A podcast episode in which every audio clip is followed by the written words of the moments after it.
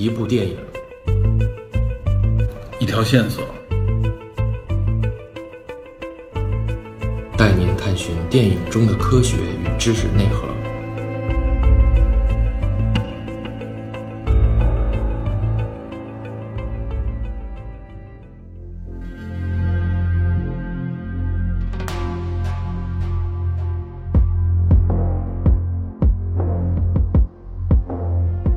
已经九点了。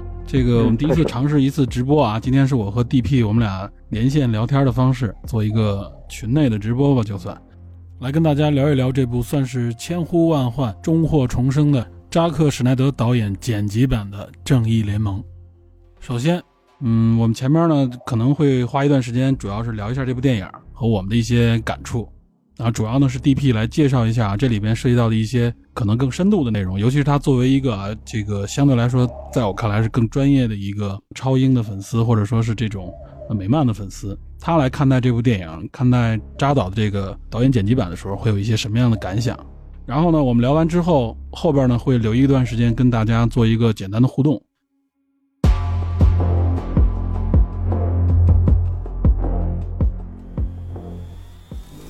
我先简单说一下啊，就是这部电影前天看的，我看完之后啊，这个我的第一感受我先说一下啊，我感觉像看了一部，基本上像看了一部新的电影啊，这是我的一直观感受。你怎么样？嗯，我呀，嗯，我我觉得就是太长了，太累了，看对，这个四小时可能对大家都是个坎。嗯对，然后因为一七版我看过很多遍，所以我觉得剧情相差不太多。实话说，整体走向基本上差不多的。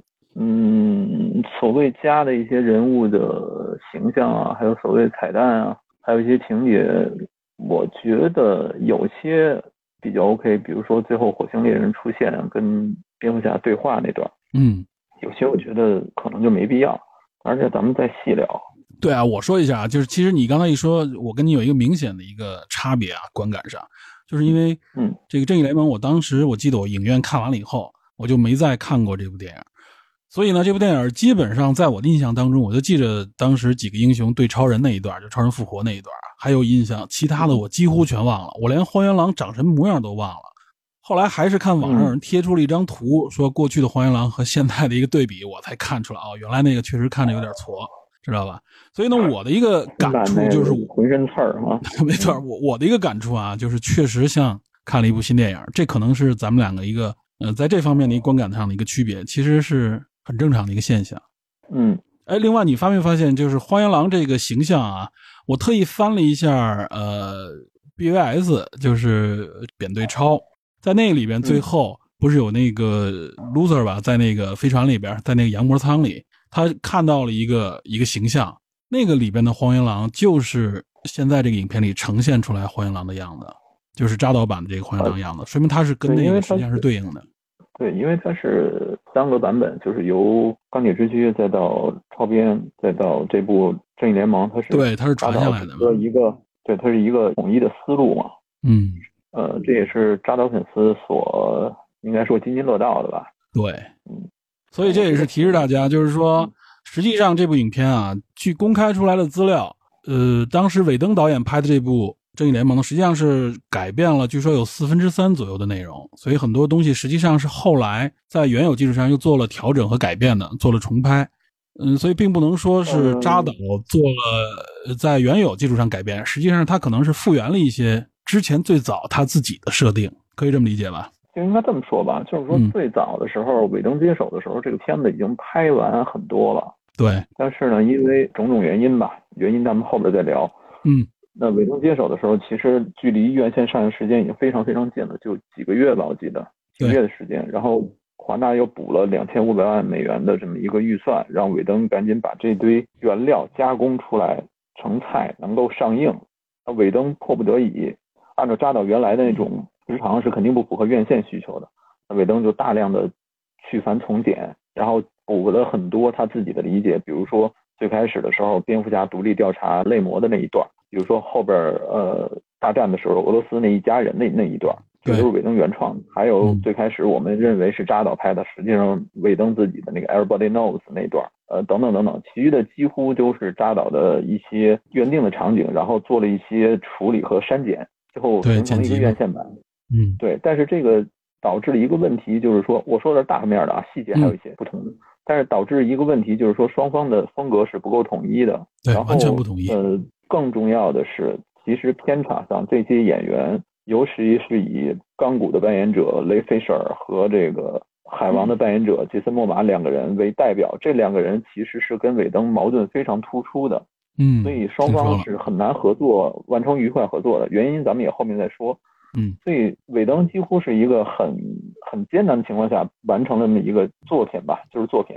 但是署名还是扎导的，因为尾灯只是一个赶工的这么一个人，嗯 所以有人说这个里边有一个镜头是尾灯那版，或者说应该说是院线版里边有一个乞丐那儿写了一个 I tried，我试过了，这个是尾灯自己的心声，就是嗯，他已经尽力了，这个没法再成为更好的东西了。我觉得客观的说啊，尾灯真的是里外里外受气，是吧？对？里外不是人啊，对，粉丝也不认，然后这个尤其 DC 这边阵营的不认，然后呢，最后影片拍出来不好，制片方也不认，然后市场上面啊当然也是口碑不好嘛，所以等于把尾灯当成了一个。出气筒。对，它是接盘的。按照是我记得是昨天我看到，还有前两天那个《天国降临》的那个画师 Alex Ross 嗯接受采访，谈及到对这版扎导剪辑版《正义联盟》的看法的时候，他说他知道的消息是华纳当时高层对扎导最开始这个版本不满，然后决定停掉扎导的工作。Alex Ross 本人说，有一位跟他十分亲密，也跟他关系很好的人说，把韦登找来，让韦登来接手这个后面的工作。嗯 Alex Ross 没有说是谁，然后这个人找到的尾灯，把尾灯叫来，等于临时顶缸完成这么一个作品，就形成了一个很奇怪、双方都不讨好的这么一个院线版。对，而且其实从经验来看，这样的操作必然会导致这部影片怎么说呢？水土不服。呃，我觉得其实原因是多方面的，咱们可以待会儿慢慢聊原因。对因为有很多很多层面夹杂在一起。我们现在很多粉丝看到的都是一两个面儿，我觉得嗯太多东西混杂在一起了，对，挺乱的。争论也很多嘛，争议很多。嗯哎，这样咱们后边就大概按照他这个六章对照原来那个版本，是不是？嗯、有有巨大变化的地方，咱们是不是可以简单介绍一下？我觉得这块儿你能不能给大家串一下？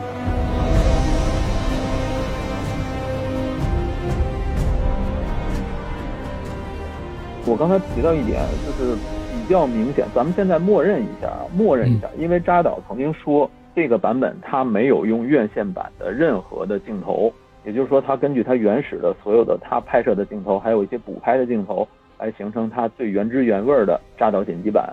对，我记得他说是没用尾灯的任何镜头，我记得他说这么一句。对，那么我们把院线版和这个版本做比较的话，不同的部分我们就默认为是尾灯拍的，同样的镜头我们就认为只是双方处理不同，对吧？嗯嗯，然后还有一部分一些新镜头，那我们就默认是扎导拍的，对，对吧？我们姑且做这么一个默认。那么区别比较明显的，最开始的时候就是院线版里边尾灯拍了一段蝙蝠侠调查泪魔天启魔的这一段，这个在扎导剪辑版里是没有的。嗯蝙蝠侠最开始出场的时候，在扎导这版本里，如果没记错的话，应该是蝙蝠侠去找海王，对很长的一段镜头，在雪山骑马，对吧？然后最后到是酒馆还是一个屋里面见到海王，他之前是没有这段，这段是尾灯自己拍的，然后尾灯还加了一段，最开始的时候，一帮小孩用 vlog 的形式采访超人，问他各种奇怪的问题，这个也是尾灯拍的，扎导那个版本里完全没有。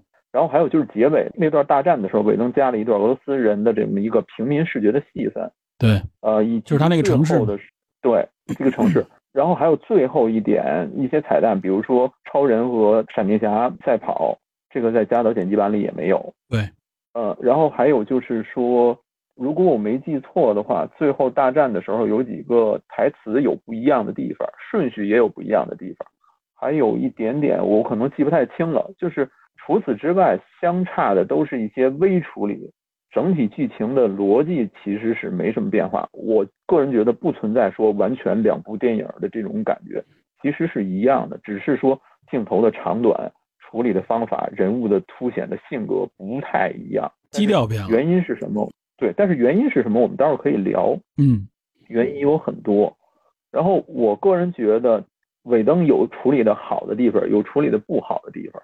比如说他加入蝙蝠侠独立调查类魔这段就非常好，扎导这版里，其实蝙蝠侠是不太合格的，他从始至终就没有任何领导的气质和团结的这种这种能力，他一直在展现的是这种钞票的超超能力，包括策略方面好像也欠缺一点，欠缺很多。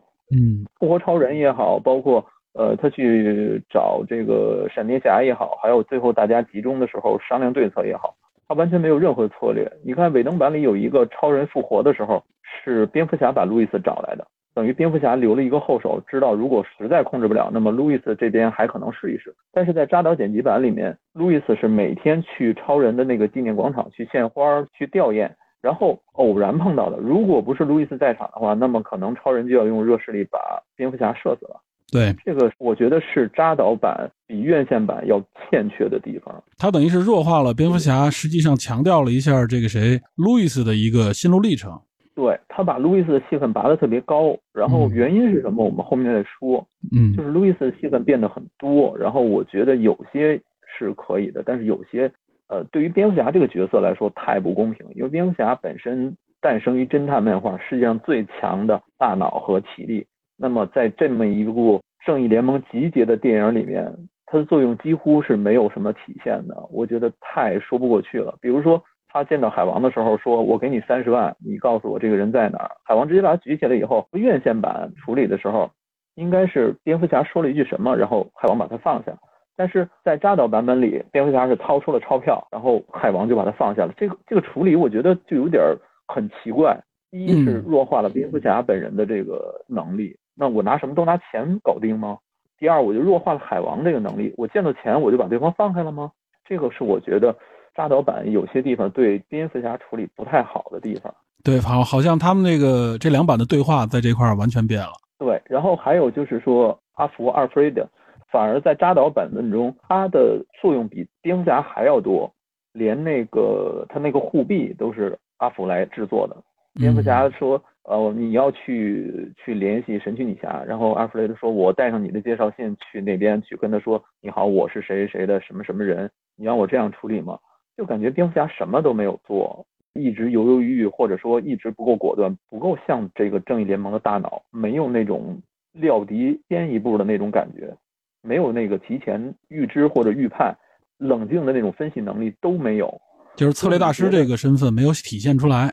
我觉得是几乎没有体现出来。嗯，对，尤其我觉得是这个蝙蝠侠的广大的粉丝群体应该是最大的，他也是时间最久的嘛。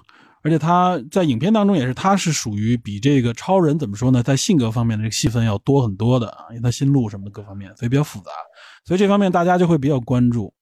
那么因此就会有很多人对此不满，比如说啊，咱们熟悉的一些群友们，他们就是对这一点特别不能接受。对，这个是很明显的一点。扎导版还有一些细节，我们待会儿再聊。但是我觉得这个是最明显的一点。然后就是说，神奇女侠的性格、超人的性格，包括呃闪电侠的性格、钢骨的性格，我觉得被扭曲的太多了。很多人都说这才是原汁原味正联盟。对我来说，我是一个隔壁粉丝，我是我是 M 家粉丝，我都觉得不太对劲。那么那些关注 DC 漫画的粉丝，那他们肯定更觉得不对劲。对，这里边你刚才提到一个特别重要的信息，就是钢骨。钢骨这个这个人物完全可以说是在上一部影片里边，我当时我记住的评论，我说钢骨这个角色在这里有什么意义啊？但在这里边，钢骨却几乎成为了一个非常重要的主角，他的成长，他的心路，包括最后的关键时刻，所以钢骨就确实这个直接就体现成完全就站到一线的一个主角了。哎，这是不是和和和这个演员和魏登之间这个关系有联系啊？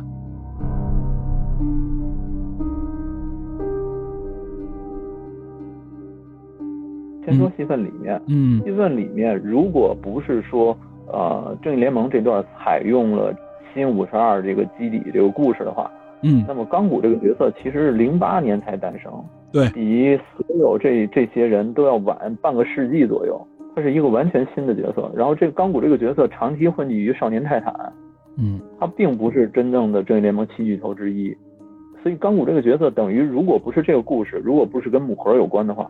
那么他根本不可能出现在这个故事当中。有人说是在拿他来替换火星猎人是吗？呃，你可以这么说，因为新五十二里边把火星猎人去掉了啊，对。和那个还有就是绿灯，绿灯在这里没出现嘛。嗯，绿灯是我一直耿耿于怀的。嗯，对我也是，待会儿再说。嗯，这是这是戏份里面，就是说你新五十二如果采用了这个这个 Dark Side 的这个入侵的这段，那确实要有钢骨。呃，但是我觉得院线版里并没有把钢骨的这个东西削得太弱，只是说没有像扎导剪辑版里面这么丰富，他几乎把他原始的所有故事加了很多很多内容进去。对，就他成长这块没有了。对，但是你如果每一个人成长都有，那这个剧情就不止四五个小时了，对吗？哎，这个确实是一个矛盾。对，因为你是没有拍个人电影，你上来先拍集结，对吧？OK，咱们接着说，戏份之外，雷菲舍尔这个人本身跟扎导关系非常好，扎导在处理现场这些人的戏份的时候，允许这些演员自由发挥，这是我听到的消息。嗯，他跟这些演员关系特别好，就是说你有什么想法，你都可以跟我提，如果我觉得 OK，那我们就拍。因此，这些所有的演员跟扎导关系都非常非常铁。而韦登接手这个项目以后，韦登按照自己的理解删减了很多戏份。作为雷菲舍尔在这个里边所有的演员里边咖位是最小的，他和海王两个人咖位是最小，对吧？大超、亨利，他比他比海王的咖位小多了，我觉得。对，然后神奇女侠马上有自己的电影，本阿弗莱克本人就是一个腥味很浓的人，对吧？演那个艾斯玛丽的鹅仔，他还在拍《神奇动物在哪里》，所以他的咖位是最小的。他有些地方不满，我听到的一个传闻是。钢骨本人在漫画里边有一个口头禅叫 “boya”，就是非常好的那一个欢呼。雷费舍尔本人是不愿意念这句台词的。那么作为导演来说，你演员不遵从导演的安排，那我肯定会有一些矛盾，对吧？那雷费舍尔由此跟韦登产生了一些矛盾。这个 “boya” 其实只是其中的一个很小的方面，后来就导致了。他对尾灯的控诉，控诉尾灯说他不专业、不尊重演员。最后华纳还来调查，最后其实也没调查出什么结果来。等于说双方矛盾其实点在这儿。如果我们放开看，就是说演员希望有更多的自主的戏份，但是导演肯定要对片子的片长和质量负责，他会按照自己的方法去理解。一个包呀你都不愿意念，那你还怎么成为演员呢？但是如果你按照之前扎导的那个节奏跟大家相处的节奏，你。自由发挥比较习惯了，有一个人来约束你自己，你肯定不愿意，对吗？所以如果要是这么理解这些传闻串联到一起的话，你能知道大概这个矛盾的点在哪儿，然后双方为什么合作不愉快？这些演员，尤其以雷菲舍尔为主的人，跟韦登的合作不愉快在哪儿？而且我说实话，韦登的业务能力和这个专业水平在业内是有口皆碑的。韦登本人是写 X Men 漫画的编剧。他对漫画的理解超出绝大多数这些导演，因为他本人就是漫画迷。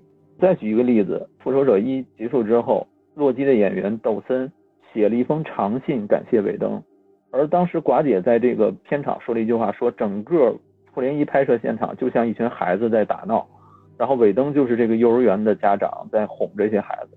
所以，如果从这个角度来看，韦登肯定不是没有专业能力和把控能力的，只是他恰巧和这部分演员。关系不太和，客观的说啊，我觉得其实这里边韦登和他们之间的个人肯定没有什么具体的矛盾啊，完完全全就是因为临时换帅造成的，就是原来的这个团队里边的人啊，对新干部实际上对新领导是不忿儿的，尤其是像对。呃像这个谁雷来说，所以呢，这个矛盾其实就是源源自于这个关系。就是他们这个关系实际上早就已经注定了，并不源自于啊，可能就是谁谁做了具体的某种啊，比如说龌龊的事情也好，或者说就是给你穿小鞋我觉得这个应该不存在。所以大概来说，从这个大背景上来分析也是如此。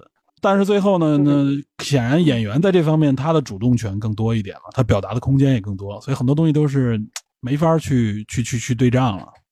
对院线版里，我记得完成那个母盒分离之后，钢骨说了一句“波呀”，但是说的非常勉强。非常不情愿，就是说，如果这个传闻是真的话，你在这个成品上都能看出来。嗯，所以我觉得，不管说因为什么样也好，总之，韦登接手的时候，他是尽了自己的全力了。但是因为演员合作的这种节奏问题，或者说呃双方熟悉程度的问题，或者说扎导当时留给他的这个东西跟他想法出入太多的问题，造成了院线版其实是有一种怪异的呈现。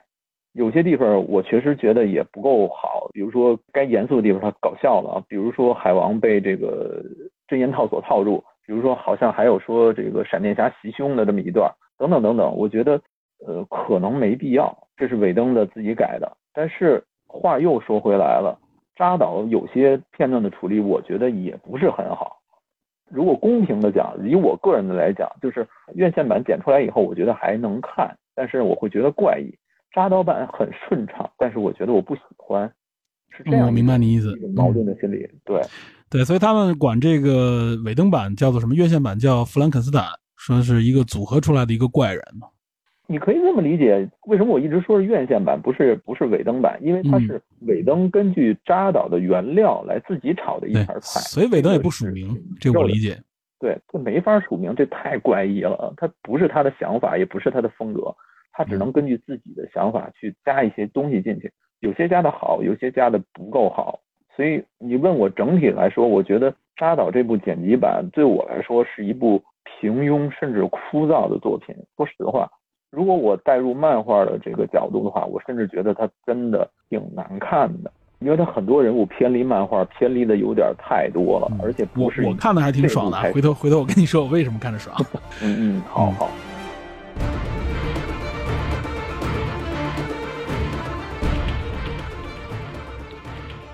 这个主要说完了刚果这一个变化特别大的一个角色，另外一个就是跟闪电侠有关。我觉得闪电侠的变化也不能说变化，就闪电侠也增了一些戏份，尤其是他和他他救那个女孩，应该是他女友吧，是吧？Iris 就是对，应该是漫画里边的女友。对，新五十二是之前是一个红发还是金发的女孩，到新五十二之后改成黑发，就改成黑人了。黑人了，对。那一个我觉得其实是一个槽点。嗯，就是我们这么说，说扎剪版。或者说扎导给这个闪电侠的定位是有一点 nerd 的，对吧？有一点书呆子，说话都有点结巴，好像不太善于社交那种感觉，对，有点害羞，对，很怪的一个人。然后他去救那个女孩的时候，用这个手戳破玻璃过去以后，他们俩在这个电影里是刚刚认识。那个女孩出车祸，甚至都是因为看着他踩刹车不及时。他们俩刚认识的时候，他过去第一时间没有去救那个女孩，而是拨了一下头发。拿了一下那个热狗弹出来的香肠，这个让我感觉特别的不舒服。就是你没有必要把巴黎·艾伦塑造成这样，第一时间去救人的，你还要去那个慢动作去欣赏这个女孩，这个太怪异了。就相当于做了一个调情的这么一个动作，相当于是那个女孩跟你刚见面、刚搭眼你就调情，你不觉得这个人很怪异吗？所以我才特意查了一下，我说这个女孩是谁啊？哦，原来是有这么一个身份。他实际上想拉这么一个，这看来这个角色以后本来的意思是后边还会有戏，是吧？按照之前艾利克·罗斯说法，这部电影其实应该有上下两部。嗯，有上下两部。那么可能在第二部里面会有一些剧情，会有，但是我觉得也不会太多，因为第二部都直接进入到噩梦的那一段了，就是所谓的未来超人黑化那一部分。会不会有闪电侠单独立电影里边的一些内容呢？对，那个有可能。嗯。然后巴里·艾伦这个。漫画中是中心城鉴证科的那么一个调查员，对吧？他是一个性子很慢，但是办事儿却很快的一个人。有一句话，他永远迟到。那美剧的那个闪电侠里边那个小伙演的那个巴里艾伦都是那种那种状态，结果到了电影版以后变成这种怪怪的这种不善于跟人沟通，然后又非常的呃说不出来的奇怪。我觉得他不像巴里，也不像窝里，跟任何一代闪电侠都不像，特别的怪异，说不出的难受。他成为闪电侠的时候，他会办事特别快，什么特别利落。但是他平常就是一个呃热心的男孩，热心的这么一个人。闪电侠在这个新五十二这个漫画里边的时候是什么样？就是所有人都在着急要调查闪电侠的这个这个案子的时候，巴里亚伦是什么？是这种我要去赶紧调查这个杀人案，一个父亲被杀了。我们现在动作快点的话，我还能找到凶手，还能破案。他是这样一个热心工作的这么一个人。嗯，他不是这么一个说特别怪异的这种说话都很害羞的这么一个人。我能理解说加入这个人物是为了调节整个正义联盟里面的这个气氛，或者说加一点搞笑的元素。呃，但是我觉得这个人的定位其实就有点歪了。而且我们对比院线版，在最后大战的时候，院线版里边的巴里艾伦还去打怪，一路趟开，但是在剪辑版里好像它就是一个发电器。它就是在那里，对它主要是起到发电这个作用，对产生电力，这个也把这个人物的作用削弱了。呃，在那段救人质的剧情中，院线版蝙蝠侠给了他一句话，说你要救一个人，最起码你先救一个人。然后闪电侠说，我害怕巨人和虫子，对吧？这边黄玉郎那么高，我很害怕，但是我在这种情况下，我顶住压力，我还是去救人了。那体现出这个人战胜自我的这么一个方向和一个可能。但是在剪辑版里边，我没看到说太多的这种他的内心斗争，或者是说什么，他更多的时候就作为一个搞笑的存在。甚至说他在那个那段挖坟的时候，他跟钢骨对话的时候，在跟钢骨说：“哎，你觉得神奇女侠能喜欢小鲜肉？那意思喜欢我？”然后钢骨说：“吐槽吐槽说他都五千岁了，那意思所有人都是小鲜肉，那意思为什么非得看上看上你？”这段也很怪，就是感觉扎导版这个巴里·艾伦是一个到处想留情，甚至想跟人调情的这么一个角色。这个人有点轻浮了，脑子里边想的比较多，可能是。对，脑子想的挺多，救人的时候也要先扒拉一下女孩的头发，然后见到神奇女侠以后，脑子也在想，是一个那种意义上的宅男。我觉得是，其实可以处理更好，没有必要这样。我很难讲这个扎导是怎么想的，因为太不像巴里艾伦了。这所有人里边偏离最严重的就是闪电侠，我觉得啊，除了除了别说蝙蝠侠那些没有展现的这个品质之外。我觉得偏离最多的就是他也不像沃里，他也不像巴里，他也不像巴特，嗯，他甚至不像初代的这个盖。我觉得他这不是闪电侠。说实话，从漫画的角度看，他谁都不像，特别怪的一个人。但是他就存在在这个两个版本里，只是说院线版里边，呃，有有好的地方，有不好的地方。扎导这个版本里边，感觉这个不好的地方，或者说我觉得怪异的地方被放大了，嗯，因为他的戏份更多了嘛。我知道。但是，呃，闪电侠里边还有一个非常重要的，怎么说呢？触发的情节就是他这个闪点，对吧？在这里边出现过两次，在这部影片，这是原来完全没有的。这是等于扎导把这个东西给释放出来了。就是一次是中间复活超人，对吧？有一个时间有逆了一下，另外一个就是最后这个结尾。哦，对，这个你可以视为说未来给巴里·艾伦的个人电影拍那个闪点悖论，对吧？对。但是然后包括引后边大情节吧。对，但是我说实话，就是 巴里能拍出大事件的也只有闪电悖论了，因为沃里的戏份更多。然后你说是不是拍闪点？我觉得这个可能并不一定，因为扎导原来的设定里边还有一个闪电侠穿流回来、逆流时间回来通知他现在的这么一个噩梦的这我记得。嗯，呃，路易斯是关键，对吧？就提了这么一句，然后就就消失掉了，对吧？我觉得可能。会给闪点来做一个铺垫，但是这里面更多的是为剧情服务，它能够逆时间流来改变一部分，或者说提醒之前的人一部分。而且按照你刚才说的一个设定的话，那那段应该是这个谁尾灯拍的，对吧？这那个做梦回来提示他那一段没出现在扎导版本里吧？扎导版里应该没有，我记得是没有。如果大家有有的话，可以提示我一下。我记得是没有。哦，对对对，我 sorry sorry 啊，我说错了，在 BVS 里没错没错，不是在那个什么里。我还特意的倒了一下啊，我在这个正义联盟里倒了一下，我说，哎，我怎么记得有这么一段？后来想想啊，是在 BVS 里，不是在那个什么里啊。我刚才看有人留言里说的，没错没错。啊，那就是说《超人大战蝙蝠侠》里面。对对对对对对，这是尾灯之前的那个设置，所以他是一直在延续，就是提示大家有这个闪点这个概念，等于是啊，用闪闪电侠。或者说你你可以理解为由钢铁之躯在超人大战蝙蝠侠再到正义联盟，是扎导的一贯的思路贯穿下来。对对，这我能强烈感觉到是他的一贯思路。对，OK。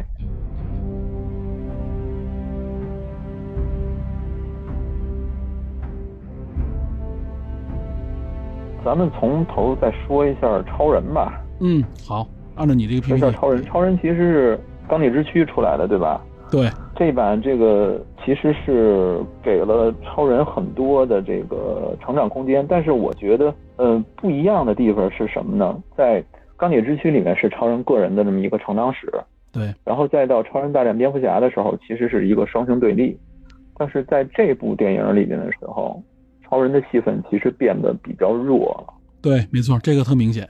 对，有人甚至有一句吐槽，就是郑恺演的这个蔡瑞恩。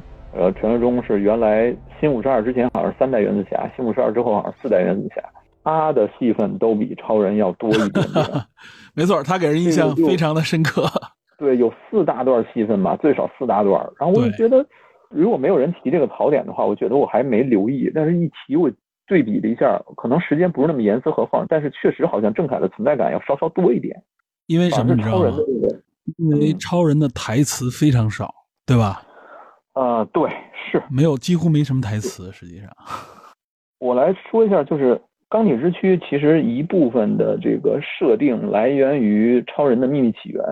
钢铁之躯里面有两个比较重要的这个桥段，咱我说的有点远啊，但是我觉得有必要说。没问题，没问题。一个是超人在龙卷风中选择没有去救自己父亲乔纳森·肯特的这么一个情节，这个其实是在《超人秘密起源》里边是超人冒着龙卷风和暴露身份的危险去救了自己的同学拉娜，也是他后来的一个第一任恋人吧，好像是这样。然后他去找自己父亲的时候，他的父亲肯定了他的作为，然后呢，甚至他的父亲母亲还给他缝制了一下战衣。但是对比《钢铁之躯》里面，乔纳森·肯特在他救是他受霸凌那段的时候，嗯，说有些事情比你的生命和周围的人生命更重要。这个有些事情，他指的是隐瞒个人身份。这个是我觉得我看《钢铁之躯》的时候特别不适的一点。第一遍的时候，我可能没太注意，就觉得很怪。但是后来我重看的时候，包括我又找漫画来看的时候，我就觉得《钢铁之躯》这一段好像按我理解，它其实是隐藏这么一个信息。我能理解，但是我觉得不高明。它隐藏信息是什么呢？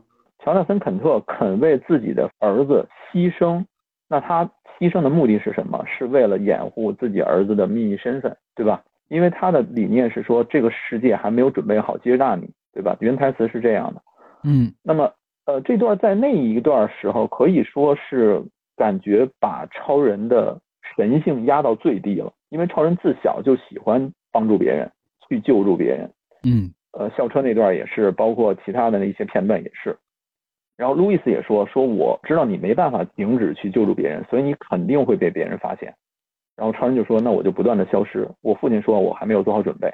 但是这个龙卷风这一段被很多人吐槽，就是说。超人见了自己的亲生父亲见死不救，即使是一个普通人，他面对自己父亲的时候，他可能也会去救，有没有能力那是另外的事儿。超人选择没有救，尤其是对比漫画这一段借鉴的情节来看，乔森·肯特可以说是为自己的儿子这个秘密牺牲了。超人没有去救，这是他污点，这绝对是污点。但是如果按照这个《超人钢铁之躯》这个电影的剧情来看，没过几年。外星人多德将军入侵地球，向所有地球的人发送广播说：“你们当中有我们的人。”那么超人的秘密其实就等于不攻自破了。所有人都知道有这么一个人，只是早晚大家要挖出来他。路易斯为了保护超人，甚至被 FBI 直接以叛国罪逮捕。那么这段情节就削弱了乔纳森·肯特牺牲的这个意义了。嗯。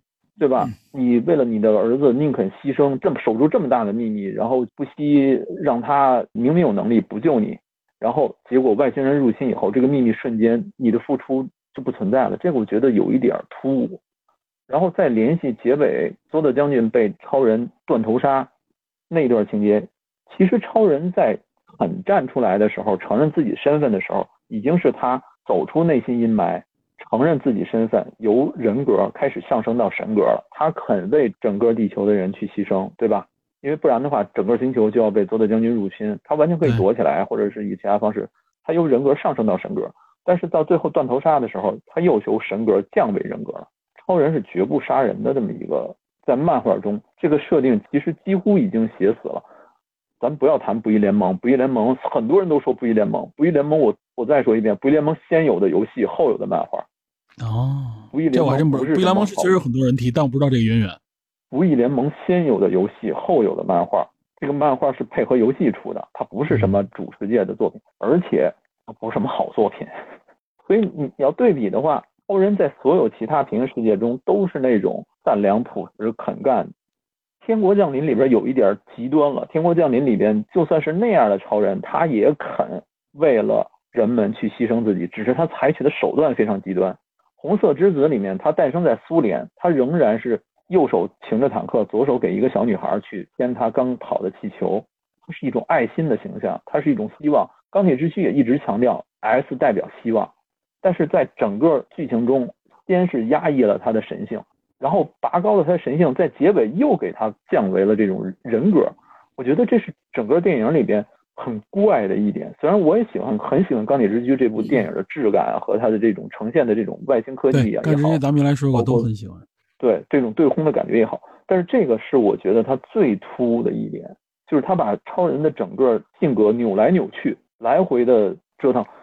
我们可以理解为两对，我们可以理解为两个世界的父亲为了超人都先后牺牲了，一个是为了说你可以未来成为连接超人与克星的桥梁，另外一个说世界还没有准备好。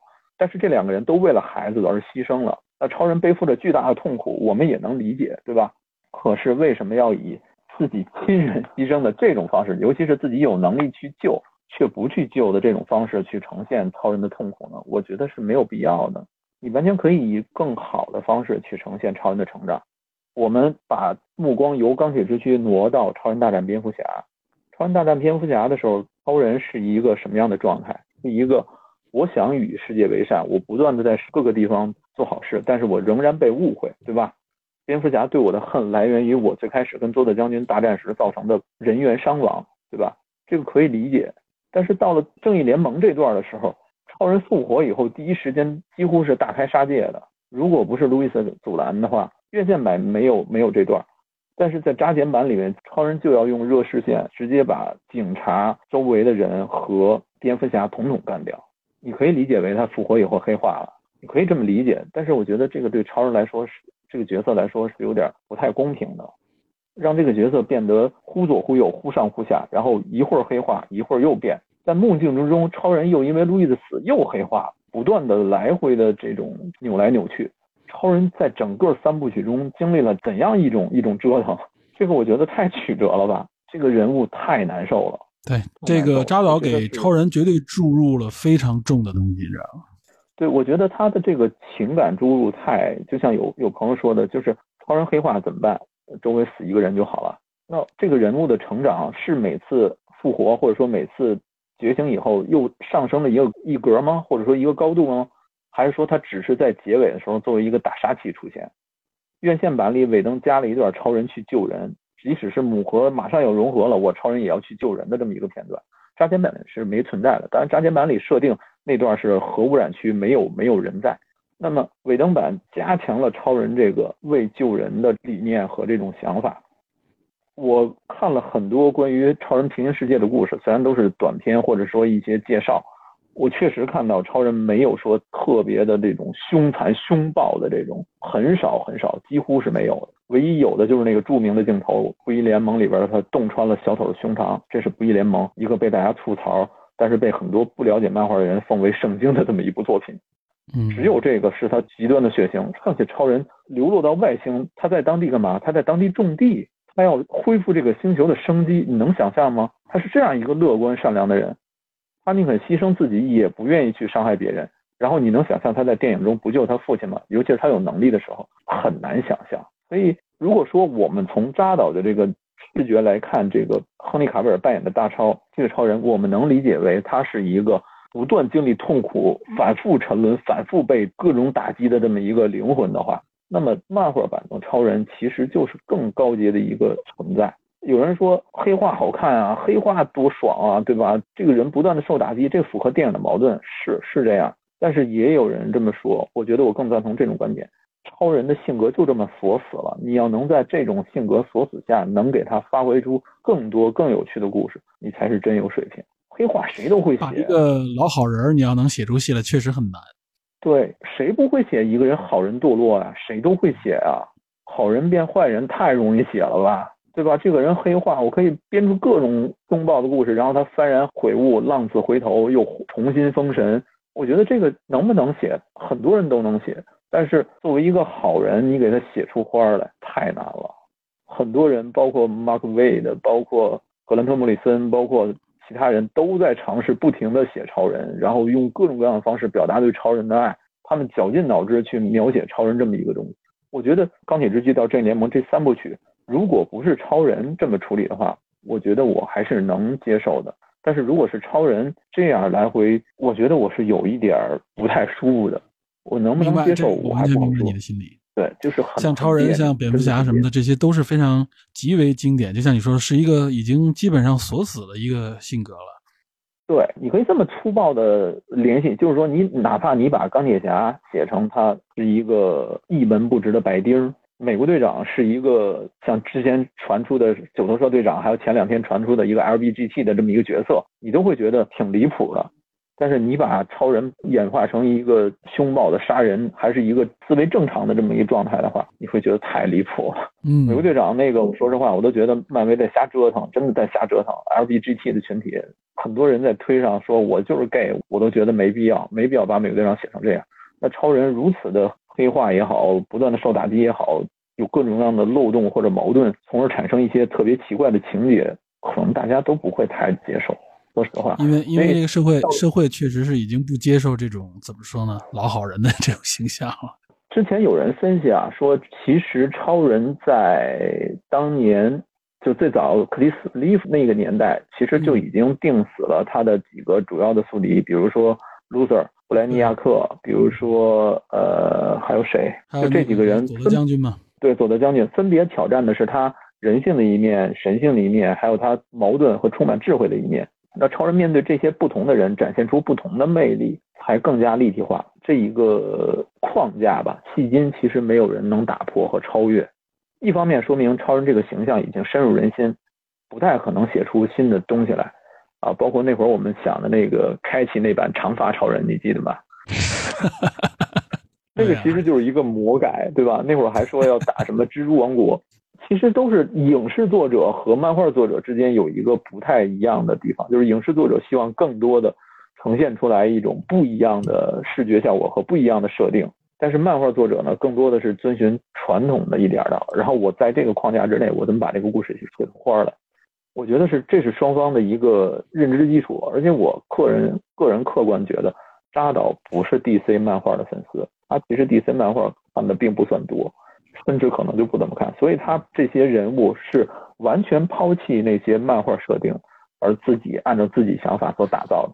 他可能按照一些他认识的这些思维和概念，他就直接打造了这么一个他认为的正义联盟。所以漫画迷非常不满。我说的漫画迷是指两种，第一种是真的漫画死忠，每周都在追新的剧情，每周都在了解所有的东西。对我说是 DC 粉丝啊，嗯。极端硬核，每一个情节他都能吐槽，他能分析出阿拉斯科的最早的初代绿灯侠最早他不是 gay，那这些人对扎导肯定不满。还有一部分就是说我可能没那么硬核，但是我也经常买刊、买 DVD、买甚至买模型，然后我也对扎导有些不满，甚至有很大不满。这两部分群体是我认为的 DC 粉丝里面反对扎导的最主要的两群人，然后。咱们接下来聊完超人，聊那个蝙蝠侠。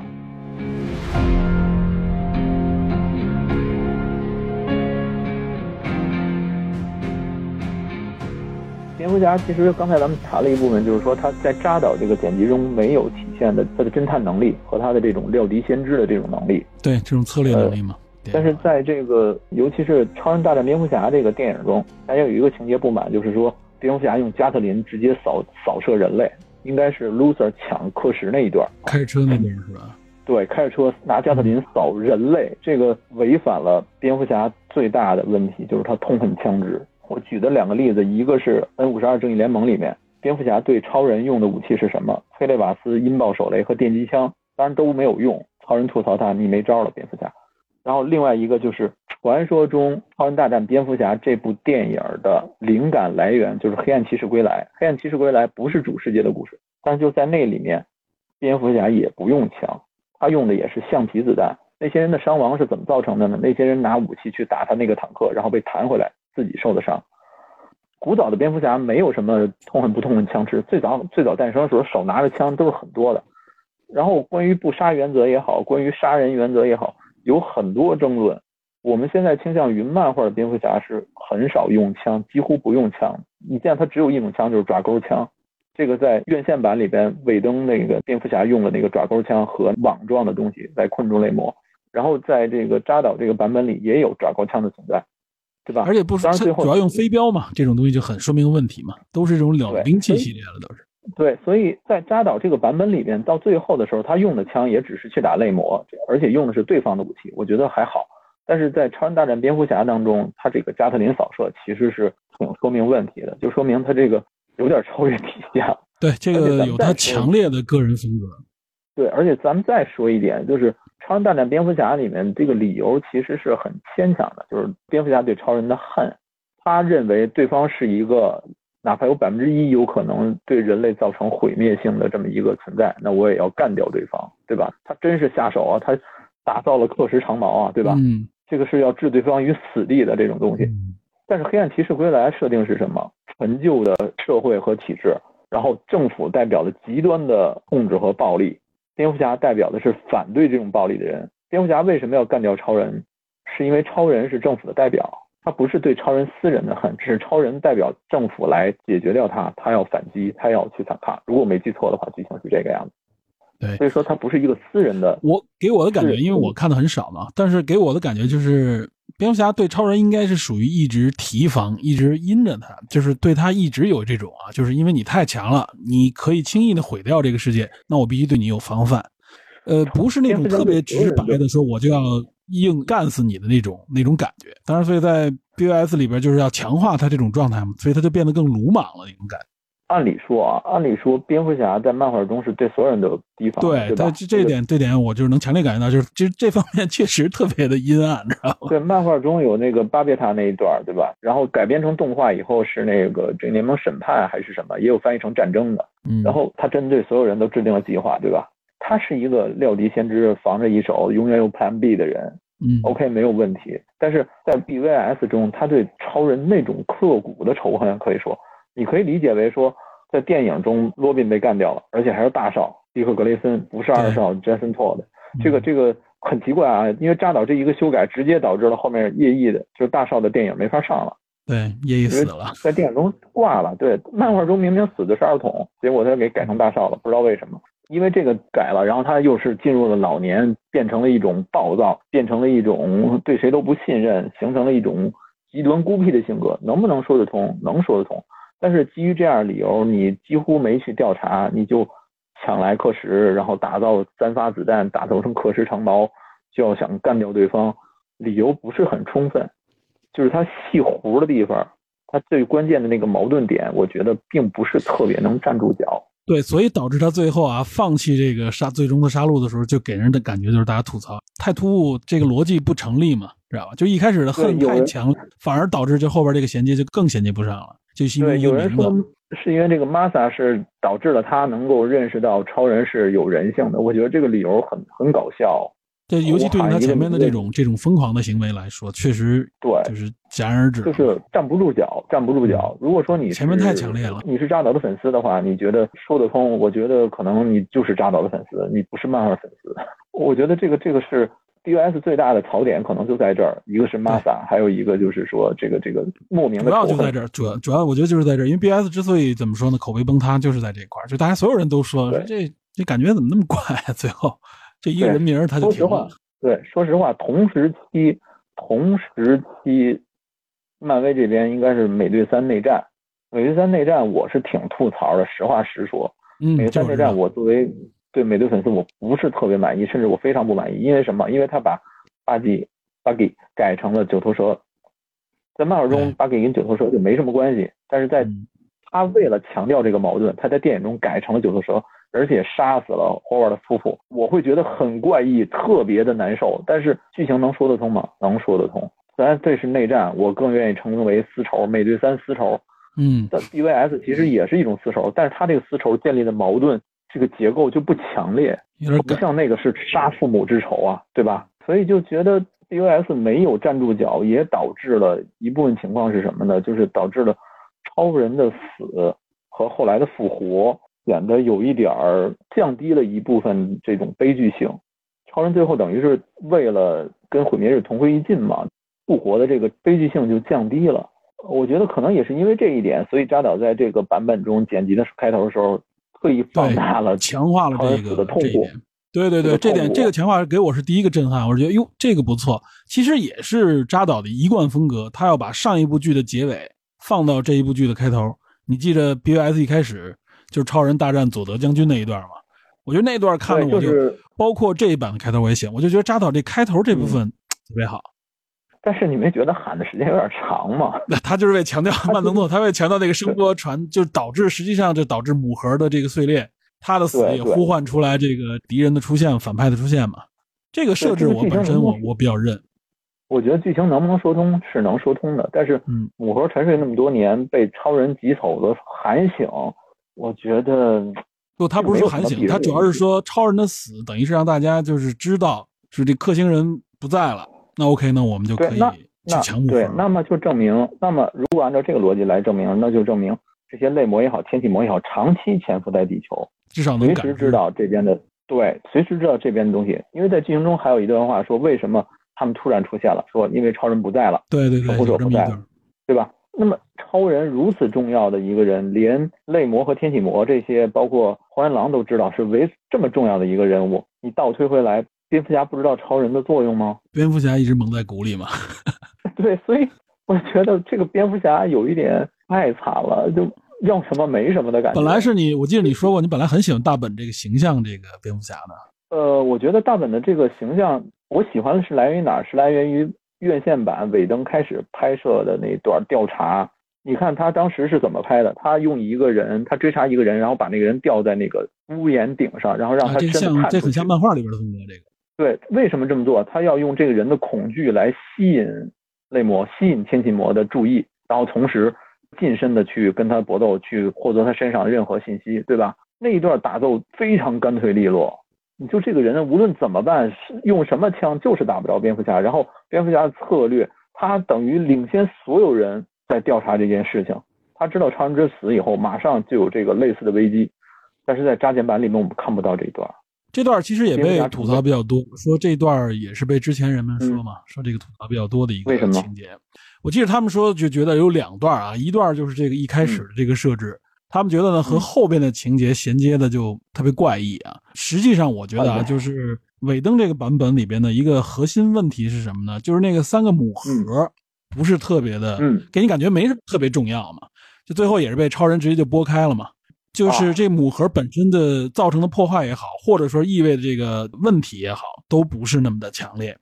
所以呢，等于是蝙蝠侠好像一开始用了一个特别用一个非常诡异的方式来来来探索这线索，最后实际上这个母盒感觉也没有那么强烈，知道吧？就所以我觉得它是前后的这个问题。这个其实跟母盒在电影中的这个设置有关。母盒在电影就是母盒是在电影中设置，在那个版本里，我觉得好像不是那么的重要，但是在扎导这个版里，这母盒就变得极为重要了。所以这就是一改变造成的可能一些情节关联的时候的一些完全的冲突。是这样，你你这么理解就明白了。就是说，母盒为什么在扎导这个版本里变得所谓的重要，是一方面它要带出亚马逊人的这个线索，一方面它要带出海王的线索，同时它要带出钢骨的线索，它等于同时串起三个人物。对，而且背后是要把 Darkseid 也要引引过来嘛。对，然后最后就是那个，那么院线版中尾灯那么处理是在母盒之前，等于我们可以认为。蝙蝠侠知道一点母核线索，或者说还很模糊的情况下，他要采取别的方式去寻找线索，最后汇集到母核。因为在《正义联盟新五十二》第一卷最开始，零零卷是沙赞。呃，第一卷开始的时候，剧情的时候是蝙蝠侠在歌坛遇到了稻草人的机器体，同时他发现了这个天启魔，然后这时候绿灯侠赶到，告诉他有这个东西，但是蝙蝠侠凭借自己的聪明才智，立刻就判断出这个东西不是爆炸装置，有可能是来源于一种连接装置或者是一种通信装置，它都有这种线索。他用特别快、很简单的几笔就把蝙蝠侠的这个人物立起来了。院线版里面，他加入最开始调查的时候，后面没有直接连接出顺着天启魔在调查母盒的这个线索，导致中间断档了。对，如果他可能再拍一部分的话，那我觉得可能会顺畅很多。因为他后面直接就是跟，对我觉得可能就是时间和精力都不够了。对，这是一个大问题。对，所以我不能说这是这是尾灯的错，因为我觉得这是好不容易他能给蝙蝠侠找回一部分他的能力和他的自信，或者他的他的种种这种这种品质的这么一个小的片段。所以这个片段是我觉得我对呃院线版还觉得 OK 的这么一个小原因，是因为我觉得大本这个形象。在这一段里边展现的很好，但是同样是大本，在加减版里边，在最开始他们在那个地下的那一段救人的那一段的时候，呃，大本那几个动作面对泪魔的时候显得特别笨拙，就完全不会任何近身格斗的感觉，那段看着就非常尴尬。这个其实就能看出剪辑的问题。我记得那一段在院线版里边啊，挺精彩的。我记得就是那段打，因为有那个那个机器的那个跟蜘蛛一样大螃蟹那个东西，那个机器。然后呢，啊在这一版里边感觉有点乱，对，就可能是这是剪辑的问题，有些呃人物的片段和有些这种就是打斗的关联不是是特别的顺畅。对那段好像有一个是加减版比院线版好的地方，就是什么呢？呃，他们把人救出来以后，到地上的时候，上面一部分的石头落下来了，然后闪电侠瞬间把所有人头上的石头把石头都挪开，对对对，对，那个是很难得，也是少有的不是慢动作的镜头了。那段是快的，非常快的分镜，对吧？那段我觉得是扎减版不多的亮点，嗯就是相比院线版来说，呃，这是反正蝙蝠侠大概是这么一个这么一个逻辑吧。我们觉得就是说整体来看，院线版的蝙蝠侠有一些亮点，但是不太够。导剪版的蝙蝠侠就觉得很怪异，这个蝙蝠侠的作用不够多，不够强大，也不够突出。扎导版的明显感觉就是超人、蝙蝠侠都被弱化了，就是戏份被弱化，不是说人变弱了，我至少是戏份是被弱化了。我觉得是腾出空间来给了那个那几个二线角色。我觉得，呃，你说戏份弱化，我同意，但我觉得更多的是在处理的方式方法上，嗯，扎导其实是没有太想好的，也有可能他认为说这两个人之前在超扁的时候已经是占据了非常多的戏份了，大家都已经很了解了，那我把笔墨琢磨到更多的那几个人身上，可以这么理解。但是我觉得蝙蝠侠的这个从超编到正义联盟的这一段连续的这种犯错吧，几乎是几乎是犯错。和这种特别怪异的这种组队方式，都让人觉得这个角色魅力不强。呃，那会儿传闻大本那版单人电影没成型，有可能说把更好的东西留给他，但是那段那部分不是大岛负责，那部分是姐夫和大本合写的剧本。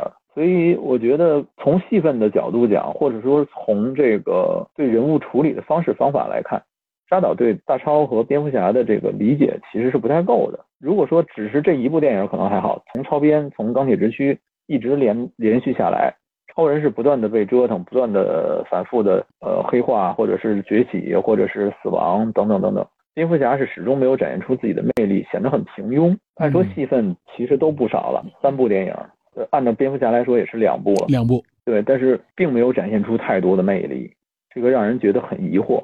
这两个最大的 IP，我说实话，呃，漫威加复仇者加上 X 战警，再加上蜘蛛侠，三个主要的主流漫画的团体，在最好的时候，勉强能跟超人和蝙蝠侠相抗衡，人气也好，销量也好。但是因为这两年 DC 电影宇宙的这个慢慢的，我们可以说是有一点走下坡，甚至衰落，导致了漫威的这一部分的漫画反超 DC。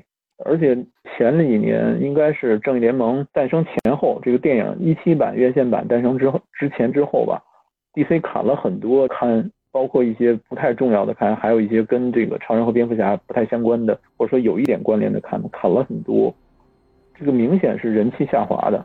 我不能说跟电影关系有多大，但是肯定跟电影销路不好是相关的。然后说完蝙蝠侠，就是说说神奇女侠。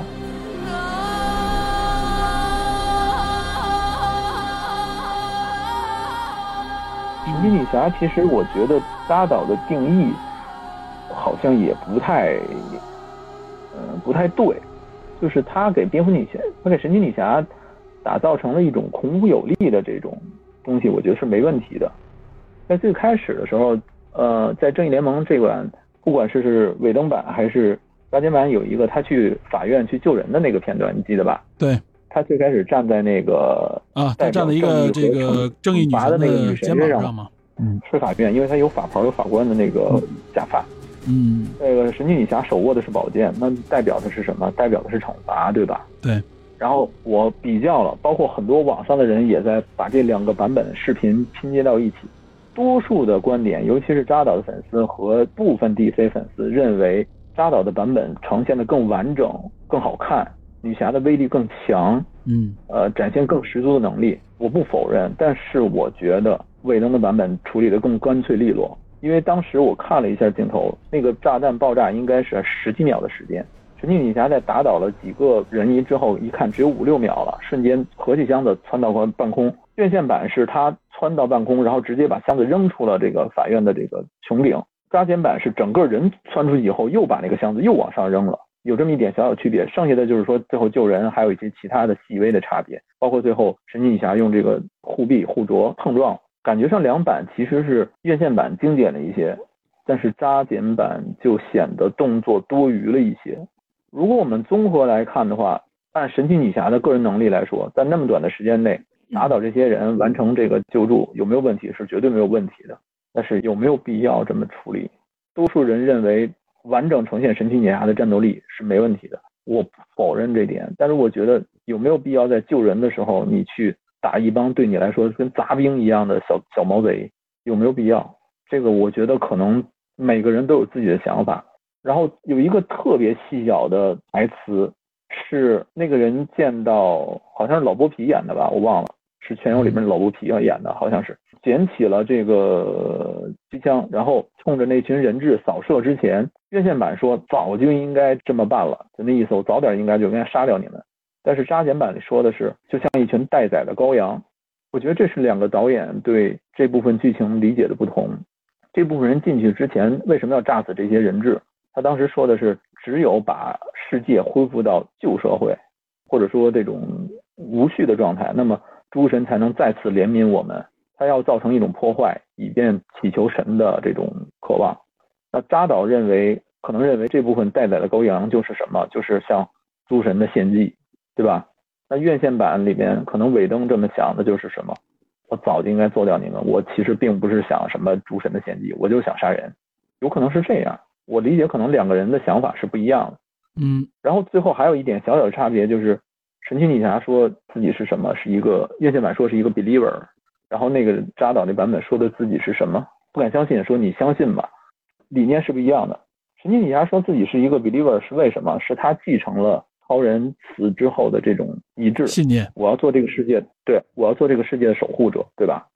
但是扎金版好像把这个这层给弱弱化了。你不信，你相信吧。你信不信你也得相信。然后抓奸版有一个特别被漫画迷吐槽的地方，就是他那个镯子碰完了以后，整个地方发生爆炸了。你刚把一个炸弹扔出去，你又造成了那个地方的爆炸。你对面是一个小毛贼，你的那个护镯威力大到什么程度，能够震开毁灭日？你有没有必要用这么大的杀手去杀掉这个人？那神奇女侠有没有必要对这种人痛下杀手？那几个人我觉得都死了，你知道吗？被他甩到墙上的。对，那就是神奇女侠是不是一个嗜杀的人？这个我觉得扎导最开始设想的时候，你看这张图。左边这张彩图其实是最早扎导设想的。神奇女侠最开始亮相的时候是诞生于克里米亚战争，他手里就是一串人头。这这图我还我还发到二部里边了，是一黑白的被做旧的，就是低了三颗人头。对，证明他是一个嗜杀的人。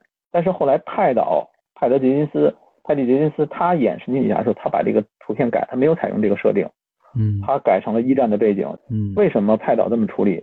派导，你记得神奇女侠第一部结尾的时候？虽然咱们现在看有点幼稚啊，感觉他面对的战神阿瑞斯，对吗？战神阿瑞斯理念是什么？世界上越多的战争，我就越强有力，对吧？人们相互杀伐才好，我的力量越大。那神奇女侠悟开了，OK，我要用爱去感染这个世界，我要去唤醒人们心底的爱，解开纷争。如果你不断的弑杀的话，那你不是正中阿瑞斯的这个下怀吗？嗯，这可能也跟一些一些扎导理解有关吧，比如亚马逊战士本身就代表着。杀戮嘛，对，但是因为我没找到那张图啊，但是其实神奇女侠没有像超人和蝙蝠侠这种不杀的原则，相对来说啊，对，神奇女侠比较，但是他尤其我记得在动画片里，我经常看到他是最裸的一个，对，但是你要想想，他面对的都是什么人？要么是外星的恶魔，要么是野人，或者是什么，都是那种可杀的，或者说是战士。他面对的这种普通的绑匪，他是不会这么下手的。我比较清楚的明白的有一点，就是院线版结尾的时候，有一个神奇女侠绑住几个劫匪，用针尖套索搁在那儿，然后警方直接问话，因为真烟套索肯定说实话，那个特别对，特别有爱 那个感觉，对，特别有爱。他把神奇女侠的悲悯体现出来了，但是扎导那版我是没有看到的，而且扎导没有那段完全，扎导体现的神奇女侠绝对是个狠，就是狠嘛，而且而且很果断那种。对，呃，我甚至可以说有点血腥。所以这个是神奇女侠的一个底线，就是说她是一个慈悲的形象，但是她不会说不杀戮，但是她不对普通人下那么狠的手。这个可能是扎导对神奇女侠的理解和其他人不太一样的地方。孰优孰劣，这个个人有个人观点，我不能说谁就是对的。但是漫画中神奇女侠确实没有那么喜欢杀戮。我刚想说的一句话就是，其实有一点，在院线版最后结尾的时候，超人跟钢骨分开了母盒以后，超人说：“哦，我收回那句话，我还是想死，因为这是就是开玩笑嘛那一段。”嗯，神奇女侠当时有一句，对，神奇女侠当时有一句台词就是：“孩子，一群孩子，你们在我眼里就是一群孩子。我活了几千岁，我见了太多的这种人了，对吧？你们不就跟孩子一样在那玩闹吗？”就是他把神奇女侠的这种立体感又丰富了一层。我什么样大风大浪都见过，对吧？你们就是一群小孩一样。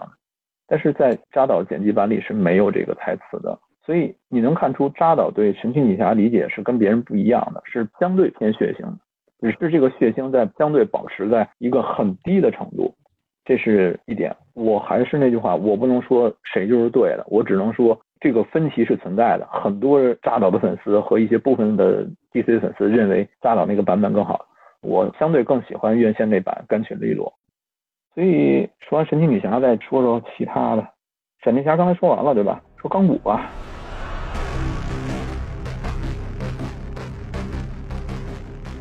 钢骨在漫画中，其实就是我我用的是都是那个 N 五十二正义联盟的截图，除了刚才超人和蝙蝠侠那段，因为这一段故事是直接是跟电影是对应的。钢骨性格其实相对是比较沉稳的。漫画中有一段剧情，就是他打橄榄球获得了奖学金，然后他的教练问说：“你能不能让你父亲赶紧来？因为你的监护人不在的话，我是没办法让你签约的。”钢骨回了一句说：“下周一定一定会。”就是他其实内心虽然对他父亲不来很不满，但是他仍然能保持一个比较镇定的情绪。但是在电影版中。拉大了他跟他父亲之间的矛盾，也把他的这个人物性格变得更冲动。有一个小细节，就是说那个之前是他黑进学校系统，修改了一个学生的成绩，因为那个学生没有家了，对吧？还有一段是说他后来获得能力以后，直接把十万美元吧，还是多少美元打到一个贫穷的人的账户上，对，就立刻钱变多嘛，原来只有十美元了，对。这段也是很多人吐槽的槽点，就是说认为钢骨这个人显得，呃，反正跟漫画中很不一样啊。漫画中是很沉稳，是一个良好的、优质的青年，高材生，一个很正的角色。对对，很正的角色。但是在电影中显得这个人就是我就是犯事儿了，你能把我怎么着？可能有一点点，对，有点反社会，有一不能说反社会吧，就是说他有一点背负了一种东西，感觉是。哎，对，没错，是叛逆。然后可以理解为说，因为没有时长去拍钢骨的个人电影了，未来不太可能。就算的话，也可能换演员了。应该没有了。我在正义联盟中，我给这个人铺设一段他的剧情，让这个人有一个成长的空间。我觉得从电影的角度讲，我能理解，我觉得也也是能接受的。只是我觉得他后期跟他父亲的和解的速度，瞬间他父亲因为为了做一标记牺牲了，他几乎是马上就明白了父亲的用意。那个悲痛刚到，立马就过去了，好像成长的太快了一点。你记不记得那个导剪版这段情节？我记得，我记得这个，这我印象非常深刻那块，因为原来的院线版里他爹是没死的。对，院线版最后他跟他父亲还这个有一个和解，和好了嘛？和好了，对。然后他父亲是一个呃科学狂人，因为他父亲也顶着很大压力，因为当时。各个超级人类都出现了，我没有时间去顾你这个什么，你看哪个顺眼你就跟哪个签就完了，对吧？反正你也能拿下奖学金，呃，密歇根州立找你也没问题，都可以。但是剧情中为了加大这个人的矛盾和成长，拉大了他跟父亲之间的矛盾，然后他父亲的爱就显得非常深沉，就是那那段录音嘛，录音机嘛，对吧？对，留给他录音，我没法当面跟你说，然后你可以听这段带子。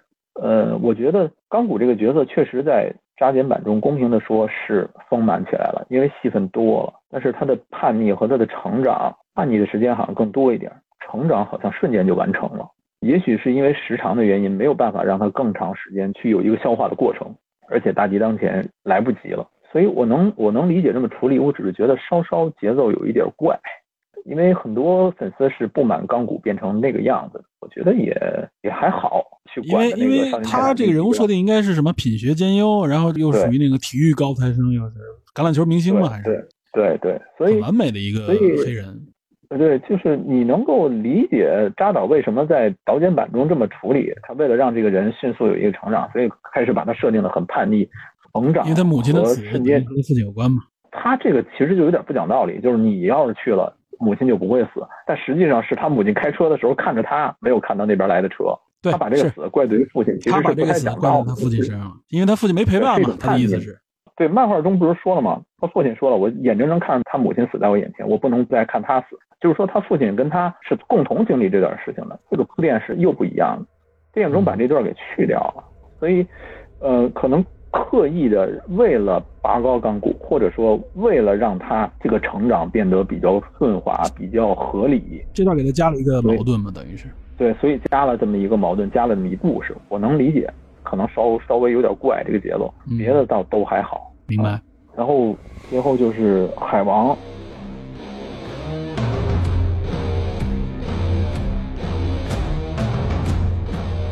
海王其实，在新五十二之前吧，我记得好像戏份也不算多。新五十二里边给加了很多戏份，因为跟电影不一样，在新五十二这个这个正义联盟集结的时候，他已经是那这个亚特兰蒂斯之王了，他已经是七海之主了，所以他有手段、有计谋，各方面又很猛。但是因为在电影中，海王的这个个人的电影还没有诞生，所以他要有一个铺垫。这个人还是一个游侠的感觉，你没觉得吗？嗯，对，他的风格也是，就是对，这个放狂放不羁，对，对，是吧？呃，但是有几个情节我得吐槽，一是就是说在那个屋里边，蝙蝠侠扎到剪辑版拿出这个钞票的时候，他就把这人放下来。我觉得为什么你你 拿出钞票来我就信了你了？你是你是钞票体现诚意吗？还是说这些周围的人真的需要钱？我我可以这么理解，但是我觉得对这个人物来说好像有一点儿不太好。还有一点就是，呃，我们吐槽的其实就是说，他钻到水里以后，那部分姑娘在那唱歌，还有一然后姑娘拿这个昨天群里边还有人专门说了这一段。嗯，我的感觉是，嗯，就这段实际上是体现海王实际上是他只想做一个当地的一小群人的一个救世主，他不想去救世界，他对那些东西不感兴趣，所以这小群人对他等于来说是一个羁绊。对我能理解说这部分人对他来说是一种迷恋的状态，对，对吧就是对他的一个崇拜，就完全把他当成神了嘛，就是。对，但是你知道他潜水以后肯定不会走，但是那部分人唱的那个歌很悲哀，很像这种这个人好像逝去了的感觉。嗯，就是反正有一种送行的感觉，实际上就等于是意哦我觉得是对，就是他他很肯定这个人好像不会回来了，这种感觉，对吧？不管说这个人是真死了，还是说这个人远去不会回来了，我感觉是很悲伤。嗯，然后那个女孩拿起这个毛衣闻，我也觉得很怪。你能觉得是说，确实是有一种神留下来的圣物吗。迷恋，对。但是这段剧情在之前是缺少铺垫的。这个女孩拿起这个毛衣闻就有一点突兀，因为之前铺垫只有在那个那个屋里的那段戏。如果他把后来海王在那个游艇上救一个人那一段再往前提一提的话，我觉得可能这个毛衣这个。这个可能就没那么突兀，因为他不断的在救人嘛，对吧？大家都觉得哇，你在为什么感谢他或者或者说崇拜他，是因为这个对。对你再把那个女孩重映她的眼神，你再来一个特写，就很短的一个镜头，你铺垫一下，哇，这太棒了，这个这个人太爷们儿了，放荡不羁，拿了一瓶酒就走了，对吧？我觉得都还好，但是他直接把这个往前提，我就觉得有点怪，就是感觉有点突兀，这么一个感觉。然后海王在整个这个正义联盟这个片中，好像也不是什么特别重要的角色，但是打辅助是够，因为他有足够强力的呃输出，对吧？还有他这个超人不在的时候，主要他跟神女嘛。对他跟神奇女侠两个人，我觉得不功不过吧，在这个电影里不算是什么特别出彩的，但是也绝对不是说什么特别哪儿惨的，因为可能我跟漫画中的这个水行侠这个角色对应不到一块儿，我始终觉得这是两个角色。因为漫画中水行侠金发碧眼的这个感觉，跟杰森·莫玛这个一头长毛大胡子完全两种感觉。杰森·莫玛这个形象好像跟某个平行世界的海王是一致或者类似的。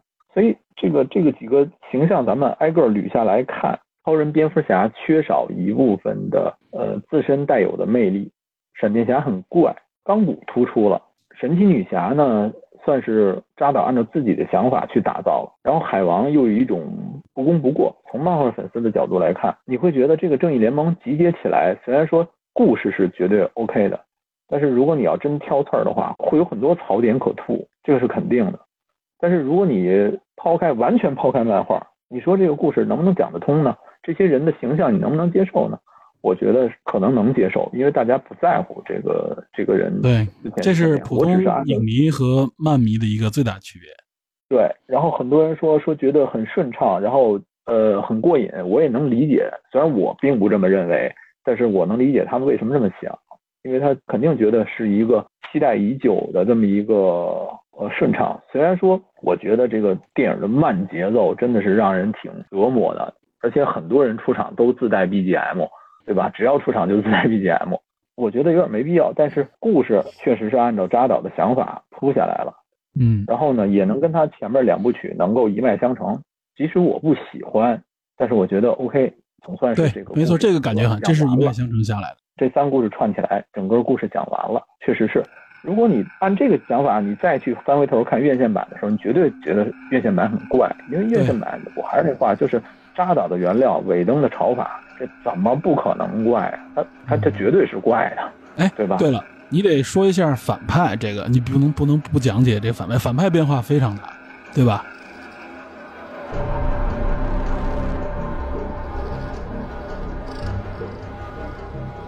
反派我觉得是这样，荒原狼对吧？嗯，嗯，荒原狼漫画中，因为我们我没没搁那么多这个材料，后边就是其他内容了。就是荒原狼在漫画中是达克赛的叔叔，好像是因为反派是被遭到驱逐了。如果没记错的话，跟电影中设定是差不多的。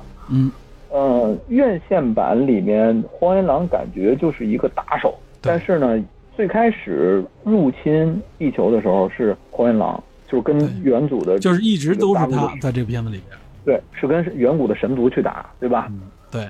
然后他打不过，还被一帮小鬼给蹬回去，拉回去了。对，显示出他非常好战，虽然打不过，但是我也要我要干一把那种感觉。哎，对，那那范儿有了。嗯，但是在这里边，就是我感觉他工具的那种形象和作用更明显了。就是我为了完成任务，为了寻找救赎，我帮你灭掉十万个世界，你把我召回到这个星球，然后恢复我的这个身份也好，它就更像一个工具。然后外形我觉得无所谓，你就是审美不同嘛。因为这个可能说更充足的经费给了七千万补拍嘛，对吧？我更多的充足的经费去渲染，去去做这件事情。我觉得外形这就各各有所好，对于我来说都能接受。外形其实这个确实是是一个审美的问题，就是它更变得更壮，变得更凶了，感觉就是过去那个角色感觉有一点比他有阴谋，但实际上也没啥阴谋。呃，是这样，就是他其实荒狼出现的几个。主要的场景，咱先分析一下亚马逊那一段。亚马逊那一段院线版其实是黄原狼出来以后没说多久就开始动手了，但是导剪版里好像说了很多话，就是亚马逊战士好像不得不出战。然后导剪版好像更血腥一点，如果没记错的话。对，相对更血腥。亚马逊死了好几个，有死了好几个女战士。对，而且是那种尸首分离的感觉，你感觉对吧？有好像有血，我记得也。对，然后就感觉更血腥、更暴力一点。然后，但是那块他的动作在那个动作里，当然我们一直在吐槽亚马逊战士就没有点新鲜的玩意儿嘛？除了弓箭就是弓箭，对吧？你打也打不过，那弓箭又射不透，因为在这个导剪版里，它那个金属质感非常强，你射到身上，它那盔甲就扎不透，比较高科技，主要是。对对，然后院线版感觉呢，就是黄原狼没那么强，但是呢，确实亚马逊也也很弱那种感觉。然后到了中间去救人那段。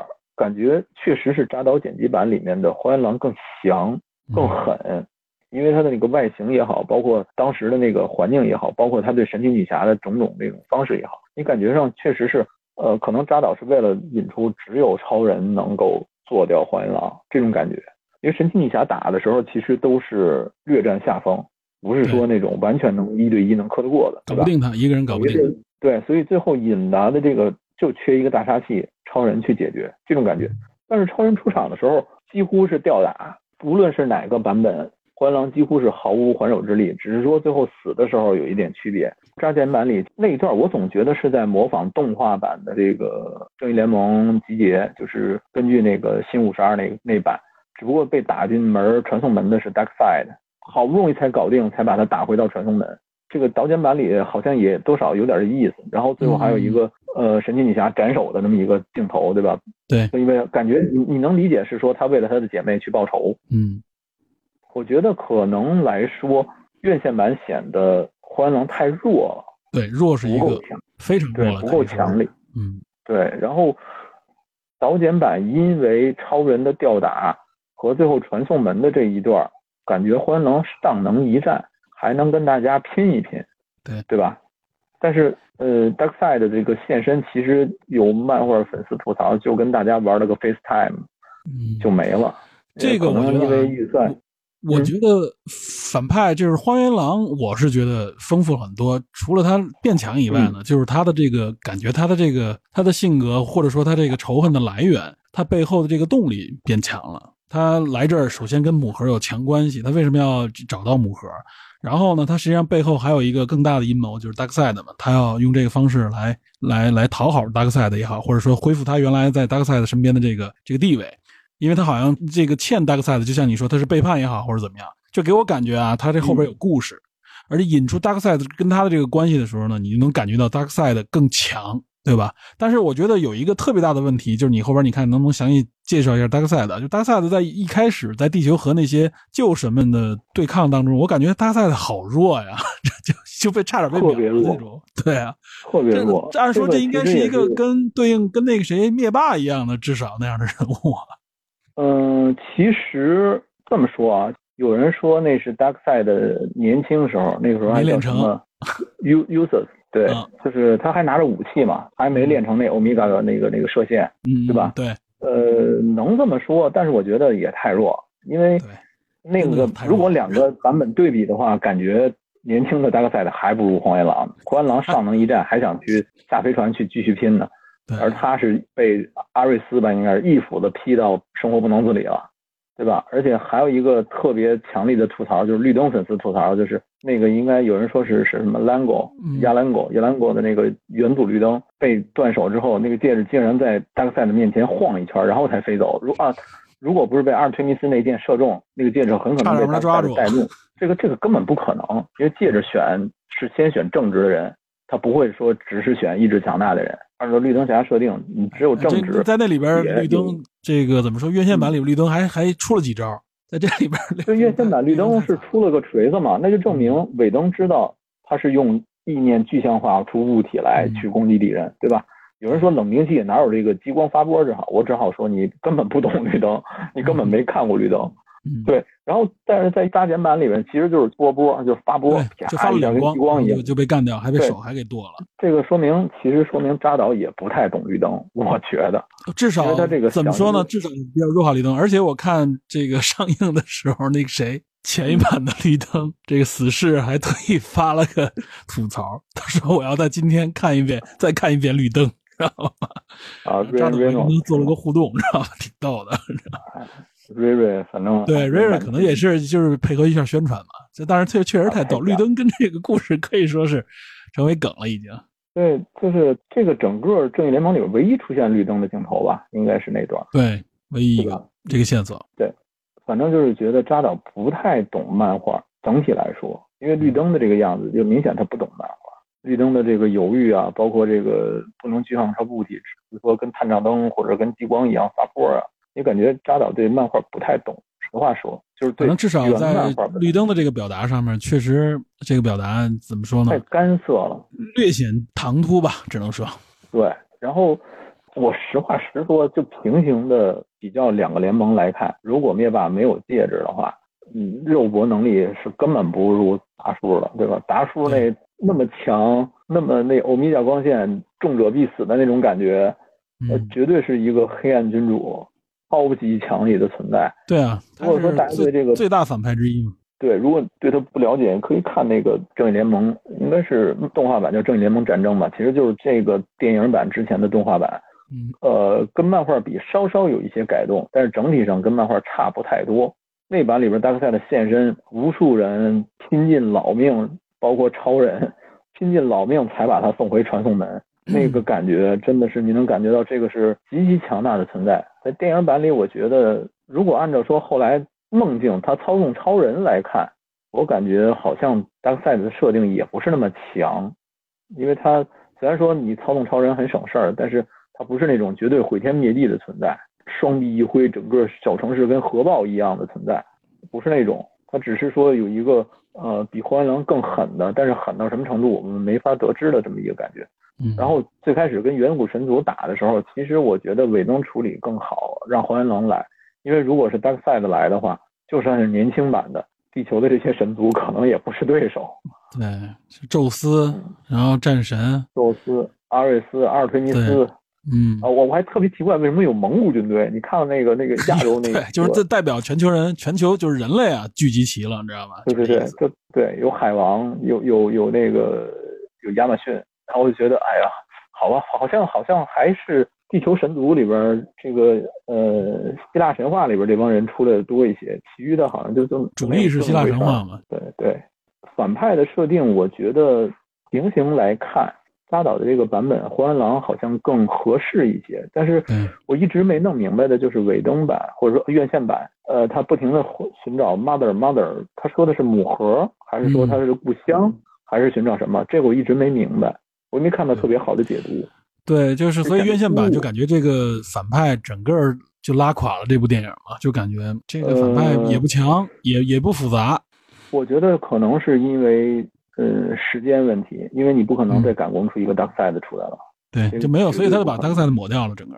对他只能是拿荒原狼来做反派了，然后因为实力绝对差距，我觉得可能是他认为就是扎导原来的设定也导致了院线版就是大超出来秒一切，超人出来绝对的能力和绝对的这种这种状态能够上来就给荒原狼吊打，有这种感觉，所以可能也导致了说。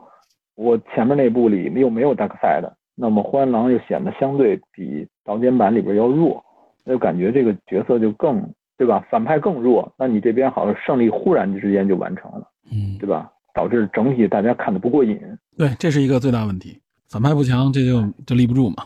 对，这个这个还没办法，这个说。尾灯接手其实真的就是一个临时救场如救火的这么一个感觉。对。尾灯真的是，我觉得他已经拼了，真的已经拼了，就像他对这个对，所以我觉得这个不应该去吐槽尾灯，而也不应该说是尾灯的什么能力也好，或者说是什么什么问题理解的问题，而确实就是我是觉得啊，这就是资方或者说是制片方造成的这一个原因，而且我觉得制片方造成这个问题，其实也有他自己一个一个合理的或者说是一个客观的原因嘛。就是实际上，呃，就是 DC 这边一直是口碑不佳嘛。咱们捋一下啊，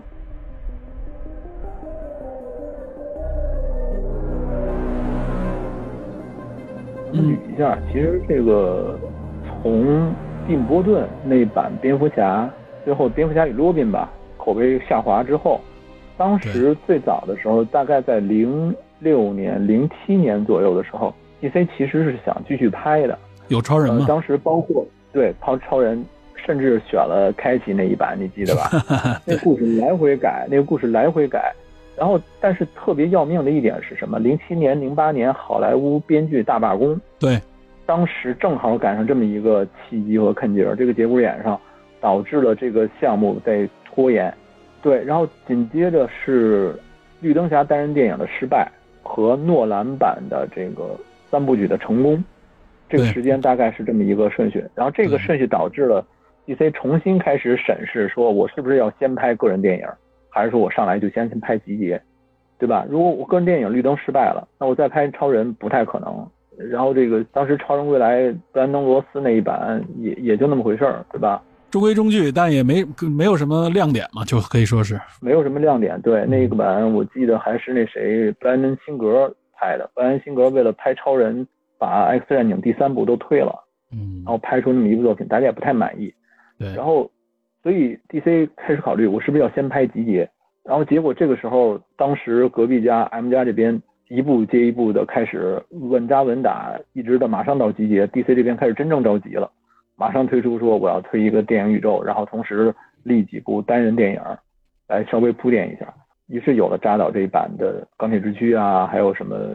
超人大战蝙蝠侠还有神奇女侠呀，甚至还有后来的海王，等于感觉 DC 缺少规划，对 DC 缺少规划，然后匆忙上阵。然后有一个问题，其实就是一直大家都说的，这个扎导这版的最开始的设计的时候，如果 Alex Ross 的那个说法没有问题的话，那么扎导其实想拍上下两部，但是下部有一个情节，这个情节后来没有展现，就是。有一个问题，就是蝙蝠侠爱上了路易斯，这是扎导最开始的设定。我听说这个梗了。对，然后路易斯还怀了蝙蝠侠的孩子，然后后来路易斯死后，超人黑化，导致一切情节。对。这个情节，其实我觉得是呃，华纳最终决定跟扎导停止合作的一个重要原因，因为从钢铁之躯，再到超人大战蝙蝠侠，再到正在拍摄的正义联盟，扎导是按照自己的思维去打造这三部曲，但是这三部曲其实在商业上来说不算成功，不算成功。超人大战蝙蝠侠的收益也很低，主要是超人大战蝙蝠侠口碑下滑嘛。超人大战蝙蝠侠甚至是得了说对得了金酸梅嘛，如果没记错的话，嗯对吧？非常惨。然后正义联盟，大家华纳一看你要这么拍，你等于同时毁了两个角色，你等于同时毁了超人和蝙蝠侠。你把路易斯提到这么一个位置，那说白了就是蝙蝠侠把超人绿了。这个这个设定是很很难被接受的，对吧？对这点我跟成了有点这点我跟啾啾说了一句，啾啾说这个嗯绝对不行啊，他算是他算是爱看这个 DC 嘛，他说这个绝对不行，就我都能理解他为什么这么说。对，所以按照他的设定，就是说，最终因为这个原因，然后闪电侠穿回去穿越回去，跟原来不知道的这个蝙蝠侠说，路易斯是关键，要保住他，要什么之类的。这个路易斯是关键是什么？是指你不要跟他产生太接触的、太深密的接触。当然，这个最终没有在扎剪版中有太多线索，可是我们也看到了一些。蝙蝠侠说，有人说说说这个梦境说，问他说路易斯怎么回事？他说不对，我觉得不仅仅是这个原因，还有路易斯好像还有一个拿戒指的动作，其实都暗示了很多。当然，那个戒指好像是超人给的吧？好像是超人他们家给的，嗯，就是暗示很多这个剧情走向要往呃爱情这个方向发展。有可能的这一方面，因为因为扎导好像说过，就是他想设置成怎么说呢？就路易斯走不出来，所以呢，这个谁等于相当于用这种方式把他带出来，而且而且好像是蝙蝠侠自己也陷入了一种啊走不出来的这种困境，所以他们两个人等于相互帮衬，结果产生了产生了感情。对，产生了感情，然后等于是蝙蝠侠处于一种迷茫状态，被路易斯所他发现路易斯很特对很特别，对对对，对，爱上对方。但是除了这一点，还有一部分剧情，就是在后来的他原始大纲里设定的时候，是路易斯完成了很多独立调查，蝙蝠侠反而没有。等于路易斯成了这个更更强的侦探，他作为一个调查记者成了更强的侦探，蝙蝠侠反而就成了一个，我说实话有点污点的角色。这个设定可能是华纳决定，哎呦不行，真的不能这么拍这么一个原因。虽然正义联盟已经在拍，甚至拍了很多三分之二还是四分之三了，华纳决定跟扎导跟着合作的一个原因。当然，另外一个原因就是大家都知道的，这个扎导的养女就去世，对吧？真正呃触发的是养女这件事情嘛，就是出发点，但实际上的原因不是绝对不是因为只是养女的这个原因。对其实早在早在这个就是养女出事儿之前，就是资方和扎导的这个团队本身就开始矛盾重重了，已经说是，就像你刚才说的啊，就是其中你说那也是一部分原因。而且扎导如果没记错的话，正联盟是延期了，延期过几次，我忘了是一次还是两次延期。然后最后华纳说不行，你再这样下去，因为你延期的话，就意味着我要追加经费嘛，对吧？超预算，我追加经费，然后你又拍出这样一个说实话离主流价值观偏差比较大的情节，那我我上映以后我的买卖还做不做？所以说呢，这个不是像大家一开始想的啊，就是资方就是任任性的去想，任意的去换，资方也有很多的考虑，或者说是制片方也有很多的自己出于市场的这个考虑。这个矛盾首先是这样一个，就像你说的，我觉得这个矛盾是这样埋下的，它不是说就是因为制片方不懂啊，觉得你我我就是任意想换，我觉得我应该学漫威，不是这样的。首先，大家对制片方要有一个客观的认识，那他们也都是经营这些东西很长时间了。对，事实上就是呃，咱们这么说，MCU 那边是由凯文·费吉一手把控，他作为总制片人，跟所有的编剧、所有的没错导演完全深度合作，然后他本身懂漫画、懂市场、懂营销，这个人太精明。而且还有一个更更关键的一点，就是迪士尼嗯实际上是给空间，就是我不管你，对，就他很他你可以自由迪士，尼在对迪士尼在美队三内战的时候，把凯文·费吉直接由漫威影业的那个层面提拔到总制片人的这个层面，直接跟迪士尼汇报，不跟漫威娱乐那帮人汇报了。对原来他是漫威影业是下属在漫威娱乐底下的，后来直接剥离出来，对对，等于给了他更大的空间。华纳这边相对来说不是制片人制，是导演制。就是你看华纳拍的很多精品都是导演个人自由发挥的产物，包括有导演剪辑版也是因为这个原因嘛。对，包括《哈利波特》，包括其他的一些精品，对吧？这些都能理解，但是这个原因也导致了导演相对来说不太好被控制。咱们实话实说，由《钢铁之躯》再到《超人大战蝙蝠侠》，再到《正义联盟》，它的整体的经济收益是慢慢在下滑的，有肯定是这样，肉眼可见的，对，肉眼下滑的。然后我资方，我华纳这边提供钱、提供时间、提供演员什么之类的。最后拍出来的东西，我眼瞅着要崩溃了。如果拍出来路易斯怀了布鲁斯的孩子的话，我觉得这个正义联盟下半部肯定要崩，真的是没没办法挽救的那种。而且你想啊，前面还有一部失败的影片《自杀小队》，一六年的嘛，前一年。对，自杀小队相当崩了，已经就是整个他对就是怎么说？而且，呃，哎，扎克应该算是就是总的这个相当于是。呃，DC 这个系列电影当中的一个，相当于是操盘手吧，不能说像那个谁一样，但他也算是一个，就是引领大家，他会把这个风格贯穿到整个系列当中嘛。虽然他不是直接去，其实对对，其实华纳是给了他很大自由空间的，一部给了直接给导演成三部，对对三部，但是直到最后发现，这个扎导这个设法过于天马行空，过于天马行空。呃，我看到有一个。DC 漫画粉丝说：“我大概能理解扎导是怎么想的，但是我觉得这事儿太离谱。”他当时是这么说的：“嗯，呃，好像最后的时候，按照扎扎导的设定大纲总结来看，最终超人领养了一个孩子，领养了路易斯的孩子，而蝙蝠侠死去，蝙蝠侠死去的时候是为了保护自己的孩子，对吧？按照这个大纲设定的话，那么超人其实完成了当初乔纳森和玛莎坎特。”两个人对自己的那种东西，他由儿子变为父亲了，他被收养，最后在这个故事结尾，他收养了别人，对吧？蝙蝠侠最开始他的父母为了保护他而死，然后在这个故事结尾的时候，他为了保护他自己的孩子而死，这个感觉是好像是很很对劲的，是一个真的是有新想法的这么一个升华的结果。但要命点就在于他把这两个线索合二为一了，而且把这两个给颠覆了嘛。对，因为如果按照设定，如果按照这个想法设定，我觉得这是一个非常了不起的故事，就颇有点红色之子最后结束的时候，卢瑟把自己孩子发到别的星球，被别的孩子抚养，就跟当成超超人一样。这个我觉得这个是一个妙笔，但要命的地方就是他衔接的环节点，他把这个环节点改成了这个孩子是布鲁斯，孩子对，这是路易斯怀的，把这个结这个要了命了，这个颠覆这个颠覆这两个角色了，对他。他把这个衔接点搞坏了，就有点像当初最开始的时候，超人大战蝙蝠侠的时候那句玛莎和最开始超人钢铁之躯的时候，他父亲不让他救那段，和最后抹头拧头杀的那段断头台那段，都是在关键点。你看扎导一再在，他有很好的创意，但是他在关键点这个矛盾设置上始终跌跟头，就使得这个电影，你最开始钢铁之躯你觉得不太对劲，岔口气儿，到超人大战蝙蝠侠时你觉得。这这太难说服人了。再到正义联盟的时候，你到这个结尾，如果成型的话，你就觉得太离谱了。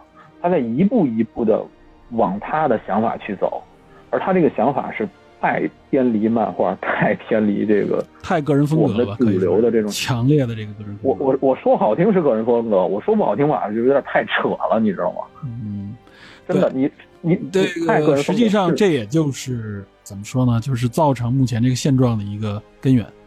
就是实际上这一点上面，对你接你接着说，对你在对比扎导成功的几部作品，《斯巴达三百勇士》《守望者》，扎导的成功建立于哪哪几点？第一，强大的原著漫画和合理的分镜，《守望者》也好，《斯巴达三百勇士》对《三百勇士》也好，都是美术风格极其明显，然后扎导几乎是按照那个那一格一格去拍的分镜，就跟漫画一样一样的。漫画底子好，他有对他有自己的想法，然后他对美术又那么擅长，他懂这些，他能拍出很好的故事。但是，一旦是他不了解的偏主流的漫画作品的时候，他的想法脱离主流漫画太多，以至于到了一种我说实话有点怪异的程度。这个时候，你让他掌控故事，他可能就编不出好故事了。所以，我觉得扎导可能是说他的个人风格过于明显，是这点，就是说他跟。一些不太主流的故事，他能结合的很好。他的口味也非常的，说实话，他口味不轻。对，但是重口味如果他跟对一一旦他跟主流漫画结合，主流漫画一些特别知名的、大家耳熟能详的人物结合，他按他自己方法打造的时候，这个产品、这个作品往往就完蛋了，就惨了。他下一部作品应该是《活死人军团》，对吧？好像还有在巴蒂斯塔参与。对，我我觉得会很好看，我觉得会很好看。第一，大家人物不熟很好看。对，第二，非常符合他的重口味，嗯，所以我觉得这部作品应该会很好。但是我不太看好说，对，我不太看好说扎导在主流漫画界跟主流的这些呃，不管是漫威、DC，甚至是黑马这些合作，能产生出太好的作品。我我不太不太不太那么认为，嗯，我明白因为他的这三部曲是逐渐的走偏了，有点有点走偏了，有点有点控制不住了，刹不住车了。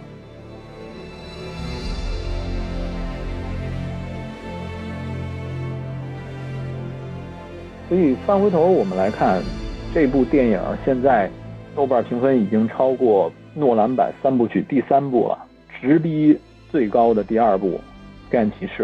你觉得能能到那种程度吗？不可能是这样啊。这个我相信你也知道，嗯影片新上来前期打分全是支持者，对吧？对他要经历支持者的一个高分，然后呢，回归到一个怎么说呢？被一些吐槽也好，或者说是黑化的人把它拉低，然后最后回归到正常。我觉得对，但八点多分应该是应该差不多，但九分肯定持续不了太久。如果这一直持续九分，那我觉得整个这个华纳就要考虑是不是要要重用这个扎导，重新重用了，对你知道吧？其实我觉得最开始，呃，不关键还是商业收益，关键还是商业收益，因为他要指望这部电影给他 HBO Max 来带用户。对 HBO Max 现在在几大这个的视频平台上是订阅数是远远不及迪士尼家还有呼噜等等这种这种这种网飞媒体的。嗯。呃，对，网飞就不用提了，网飞是真砸钱呀。而且迪士尼进呃嗯不是，而而且 HBO Max 上线的时间就和他扎导宣布要要要要上剪辑版几乎是一样，都是五月份嘛，去年。对，这就是他其实给了扎导七千万的这个呃跟呃补拍费用吧，嗯，给人给时间，包括埃斯拉米勒还在这个《神奇动物在哪里》那个剧组补拍的，远程指挥的，来拍说些镜头是对，成为佳话是吧？对，所以所以所以你看啊，其实嗯华纳的目的在于什么？华纳的目的在于我给你七千万费用，总比我花几亿美金去做宣传我这个平台好。对，我给你这么一个钱，扎导当然肯定分文不收，这是不用说的。那我给你这个钱，利用你在社交媒体上的影响力，利用你对粉丝的影响力来贯彻我，给我拉新用户，这是华纳的目这的对。对肯这肯定是这对样。对对，然后咱们咱们说回来，说两句题外话，就是扎减版正义联盟，现在我能够明显感觉到啊，DC 粉丝分为这么几种。嗯我刚才说那两种核心粉丝是一个，还有一就是扎导的粉丝。扎导粉丝其实我相对来说，我说我定义的扎导粉丝是什么？看扎导电影，但不会因为看扎导电影去看原漫画，很多是这样，而且很多人对很多这样都是都是说高喊着这才是纯真原味的正义联盟。这回利用前两个群体真的极端不适，这这不是我脑你就想海中的正义联盟。国内绝大部分的怎么说呢？就算漫威的影迷吧，你说有多少人会嗯去过度变成漫画迷呢？对吧？我觉得百分之二十，也最多也就是这样了吧。呃，对，这个这个也是我要说的，就是漫威的粉丝，漫威的粉丝，MCU 的粉丝，嗯，也就百分之二三十再去看漫画。对他是电影粉丝和漫画粉丝是是割裂的。是它不是一个群体，就是它有相交的地方，但是不是一个一个整体对。它相交的地方不太多，但是这个现象在扎导这个边更明显。我可以说群体更少。然后我甚至我一直在吐槽的就是很多所谓的 DC 粉丝其实都不是 DC 粉丝。我还是那句话，我第一次去看院线版正义联盟的时候，排在我前面有两个小孩儿，然后这一个女孩问一个男孩说：“我为什么要看这片儿？这这跟那意思跟漫威有什么区别？”然后那个小孩儿，那个小男孩说。说是小男孩啊，应该也是二三十岁青年了。说你不知道吗？DC 黑暗啊，漫威爆米花有什么可看的？我当时就记住了这句话。结果在结尾的时候，丧钟出场，他们哑口无言，不知道。那个女孩问这是谁啊？那男孩琢磨半天，不知道是谁。你连丧钟都不认识，你还说你是 DC 粉丝吗？你就别说什么 DC 黑暗的事儿了。你根本不了解你你所接触的东西，你就不要轻易下结论。你看那些他们其实还这部群体很多的，很多很多，对，真的嗯就是自称是粉丝，但实际上也不看漫画，然后也不去了解那什么，嗯了解一些知识以后就开始什么。当然，我可能也跟这些人相差并不多，说实话，我我最多比他们多买了几本漫画而已。但是嗯我觉得就是有点太这个这个粉丝这个泾渭分明的感觉太多了，然后整个 DC 的大的这个群体被分成好几派，然后因为扎导的这部电影彼此攻击，最后有人就说说最后结果是什么？无非是一派获胜，或者说一派占上风，另外一派就不再发声。有可能是扎导的粉丝最终取得了胜利，也有可能是原来漫画的粉丝时间长了熬过来，有什么意义呢？我们大家对同样一部电影的同样某一个情节，可能会产生彼此完全不同的这种这种意见，这是一个挺怪异的事情。这个其实我觉得怎么说呢，并不怪异啊。嗯哎，正好我嗯，接着你说的啊，我有一些想要说的话啊。这个 我要输出一段啊，包括顺便来来来说一说我的不同观点啊。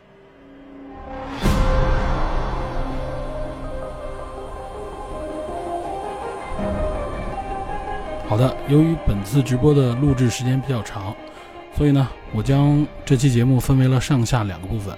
在下一部分当中呢，我将谈一谈这部电影当中蕴含了扎导的哪些思绪。作为一个电影爱好者，我们该以一个怎样的心态来欣赏这部电影？另外呢，也收录了和侦探社一些群友的互动，欢迎大家收听。